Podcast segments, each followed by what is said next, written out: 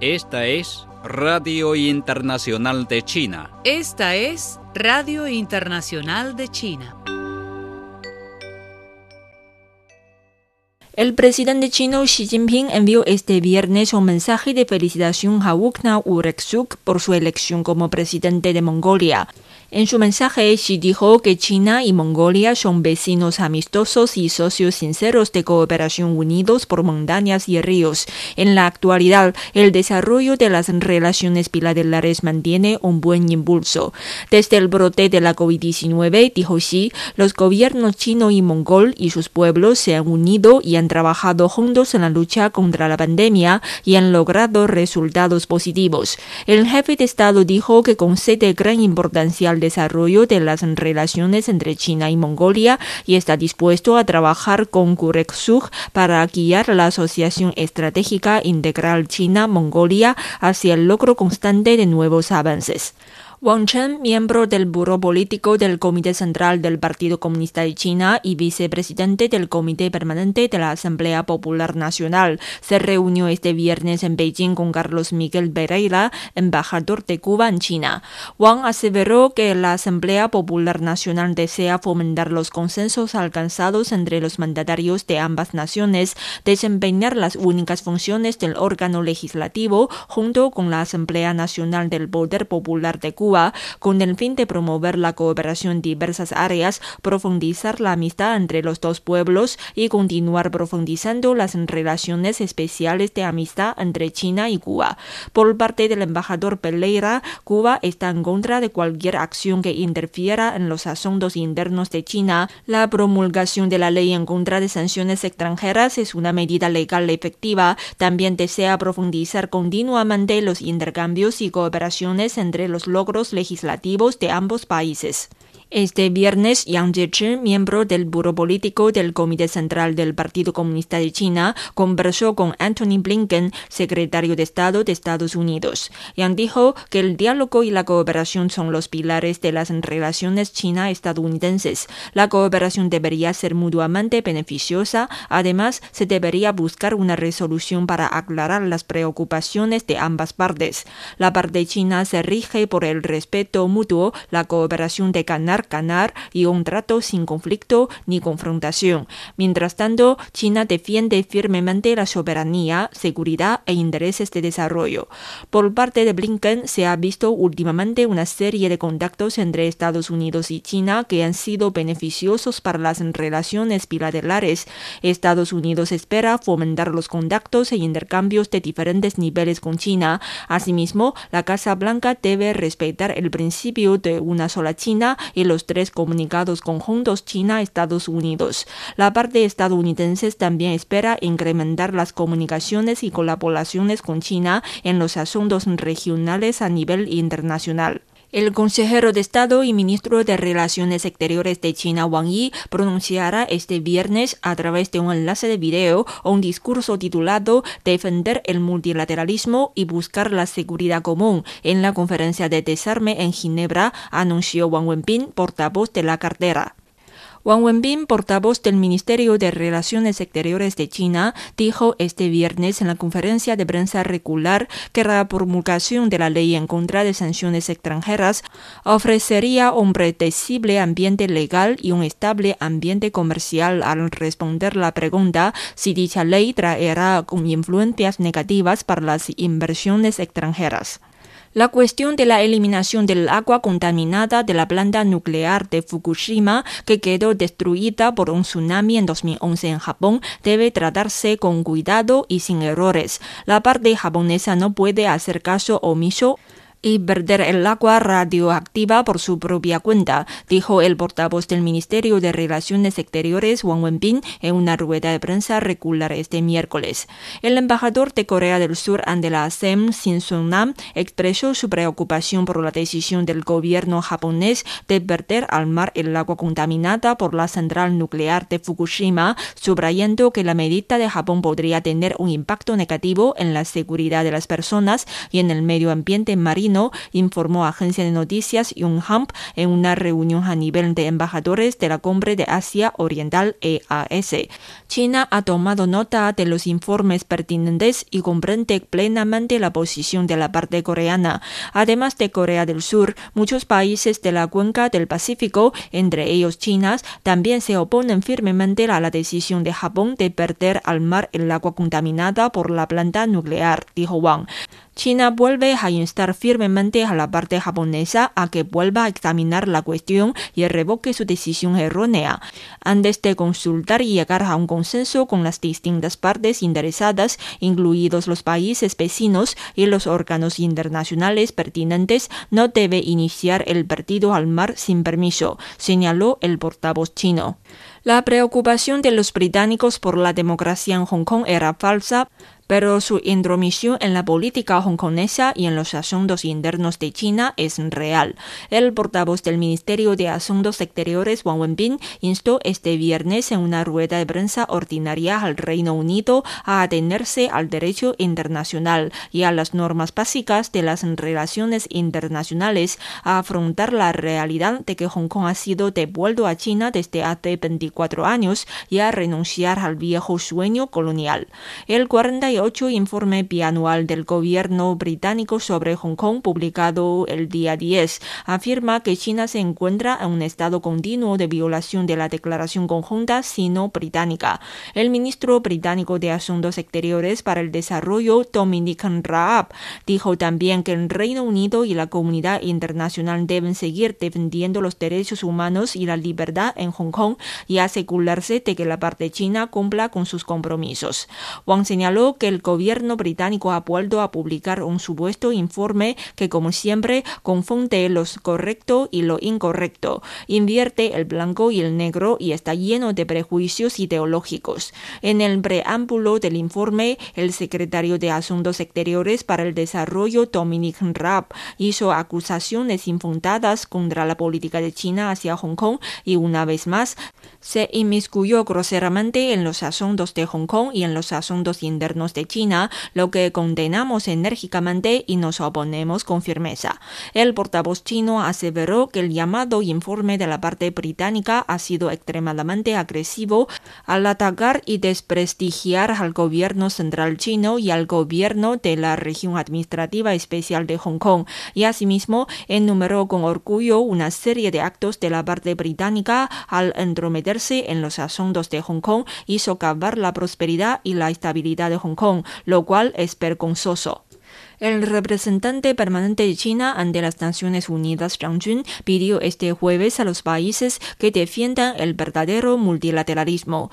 Zhang realizó este llamamiento en una reunión con el alto comisionado de las Naciones Unidas para los Refugiados, Filippo Grandi, sobre el status quo global de los refugiados frente a la COVID-19.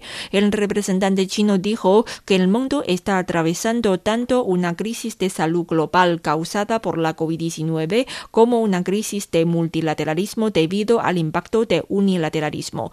El mundo está lejos de ser pacífico y el unilateralismo nunca ha desaparecido, dijo Zhang, y señaló que algunos países, bajo el disfraz del multilateralismo, han practicado políticas de poder y confrontación bloque, desatando impactos peligrosos y destructivos.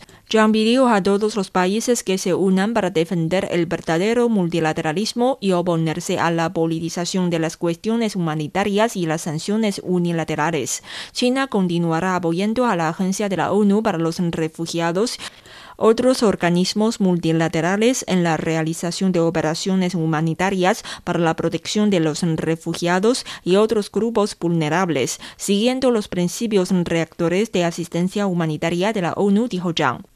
El primer ministro británico Boris Johnson y el presidente estadounidense John Biden acordaron trabajar para reanudar los viajes entre sus respectivos países y firmar una nueva Carta del Atlántico durante una reunión realizada antes de la cumbre del Grupo de los Siete. Los dos países prometieron profundizar la cooperación a través de la nueva Carta del Atlántico que hace eco de la carta original firmada en 1941 por el entonces primer ministro británico William Churchill y el entonces presidente estadounidense Frank Rosefoot, la nueva carta delinea amenazas de la época moderna como finanzas ilegales, conflictos violentos, extremismo, cambio climático y crisis sanitarias mundiales como la pandemia de COVID-19. Durante la reunión, Biden y Johnson trataron de limar sus diferencias con respecto al tema de Irlanda del Norte, pero aún no encuentra una solución real. El Banco Central Europeo BCE dijo este jueves que mantendrá sin cambios los tipos de interés de referencia de la zona del euro y seguirá comprando bonos en el marco de su programa de compras de emergencia por pandemia PEPP, e siglas en inglés, a un ritmo significativamente mayor durante el próximo trimestre que en los primeros meses de este año. El primer ministro ruso Mikhail Mishustin firmó una orden para anular un memorándum de entendimiento entre Rusia y Estados Unidos sobre terreno abierto que facilitaba los viajes de los diplomáticos en el país anfitrión. Mishustin pidió al Ministerio de Relaciones Exteriores de Rusia informar a la parte estadounidense sobre la rescisión. De acuerdo con la orden publicada en el sitio oficial de información legal del país, el memorándum de entendimiento firmado en Washington en junio de 1992 permitía a los diplomáticos rusos y estadounidenses recorrer el país anfitrión simplemente emitiendo una notificación al respecto, pero sin tener que solicitar un permiso. China envió este viernes cuatro satélites a las órbitas planificadas desde el Centro de Lanzamiento de Satélites de Taiwán en la norteña provincia de Shanxi. La Administración Nacional del Espacio de China publicó este viernes nuevas imágenes tomadas por Zhurong, el primer vehículo explorador del país en Marte, en las que se observa la bandera nacional en el planeta rojo. Las imágenes fueron dadas a conocer en una ceremonia celebrada en Beijing y marcan el éxito total de la primera misión de exploración de China en Marte. Las fotos incluyen el panorama del lugar de aterrizaje, el paisaje marciano y una autofoto del vehículo explorador con la plataforma de aterrizaje. El panorama de 360 grados del área de aterrizaje fue fotografiado cuando el vehículo explorador aún no había dejado la plataforma de aterrizaje. Está compuesto por una serie de imágenes capturadas por la cámara de navegación del vehículo mostrando el área circundante del lugar de aterrizaje y el horizonte de Marte en la distancia. La densidad y el tamaño de las rocas están dentro de las expectativas, lo que indica que las obras que sobrevuelo, evasión de obstáculos y aterrizaje de la sonda, todas autónomas, se llevaron a cabo de acuerdo con lo planeado, dijo la entidad. El vehículo capturó el paisaje marciano después de posar sobre la superficie. La imagen muestra que el área cercana es relativamente plana y con rocas dispersas. Algunas de dichas rocas están parcialmente enterradas, son de diversos tamaños y tienen colores claros y bordes superficiales lisos. Otra imagen muestra la bandera nacional de China desplegada desde la brillante plataforma de aterrizaje en el planeta rojo. Esta toma fue hecha por el vehículo a unos 6 metros de la plataforma.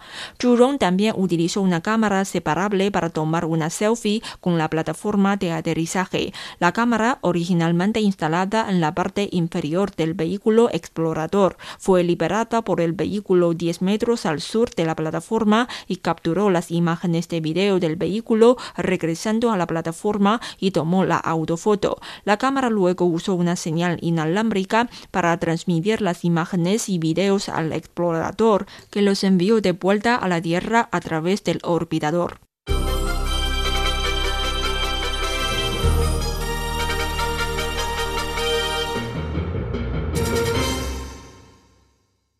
El Comité Permanente de la Asamblea Popular Nacional de China votó el día 10 para aprobar la ley contra las sanciones extranjeras. Esta legislación especial ha enriquecido la caja de herramientas de China para contrarrestar sanciones e interferencias extranjeras y contrarrestar la jurisdicción de brazo largo y salvaguardará más eficazmente la soberanía nacional, la seguridad y los intereses de desarrollo y salvaguardará la equidad y la justicia internacionales. Durante un periodo de tiempo, algunos países occidentales han utilizado cuestiones relacionadas con Xinjiang y Hong Kong para imponer las llamadas sanciones a las organizaciones y al personal de las agencias estatales chinas pertinentes de acuerdo con sus leyes nacionales basadas en sus intentos de reprimir y contener China. Este acto de jurisdicción de brazo largo interfiere brutalmente en los asuntos internos de China, viola el derecho internacional y las normas básicas de las relaciones internacionales y tiene un impacto grave en el sistema internacional con las Naciones Unidas como su centro. Ante las agresivas sanciones unilaterales impuestas por algunos países occidentales, China ha tomado las armas legales para contraatacar de manera oportuna y necesaria.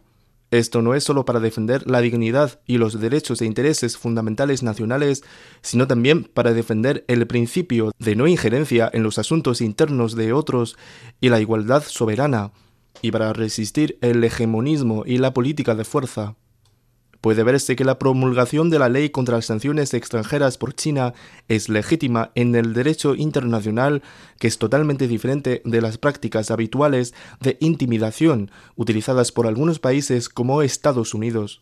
Como sugiere su nombre, no es China la que provocó la discordia primero, sino que China dice resueltamente no a tales actos de provocación. El diario ruso Independencia cree que la ley sentará la base legal para que el gobierno chino resista la presión de Estados Unidos y sus aliados. De hecho, la ley contra las sanciones extranjeras de China no solo se basa en sus propias contramedidas, sino que también en las prácticas de otros países. Por ejemplo, para contrarrestar las sanciones estadounidenses, la Unión Europea aprobó la ley del bloqueo de la UE ya en 1996. Según este decreto, si las sanciones impuestas por Estados Unidos a otros países afectan a empresas de la UE, estas últimas no necesitan cumplir con las leyes de sanciones pertinentes y también pueden reclamar pérdidas relacionadas. Rusia también aprobó leyes relacionadas con las sanciones en junio de 2018 para proteger los derechos y ciudadanos de su país de acciones hostiles de Estados Unidos y otros países.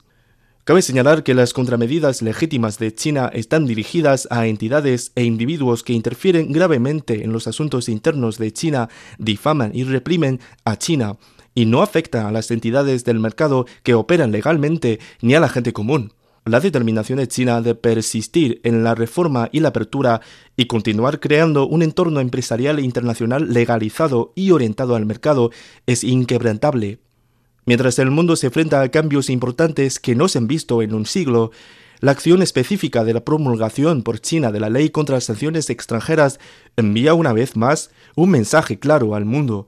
China se opone firmemente al unilateralismo y la política de fuerza y apoya con firmeza el sistema internacional central y el orden internacional basado en el derecho internacional con las Naciones Unidas como un núcleo y siempre cumple lo que promete si algunas personas de los Estados Unidos y Occidente intentan imponer sanciones unilaterales a China nuevamente, primero deben reflexionar bien.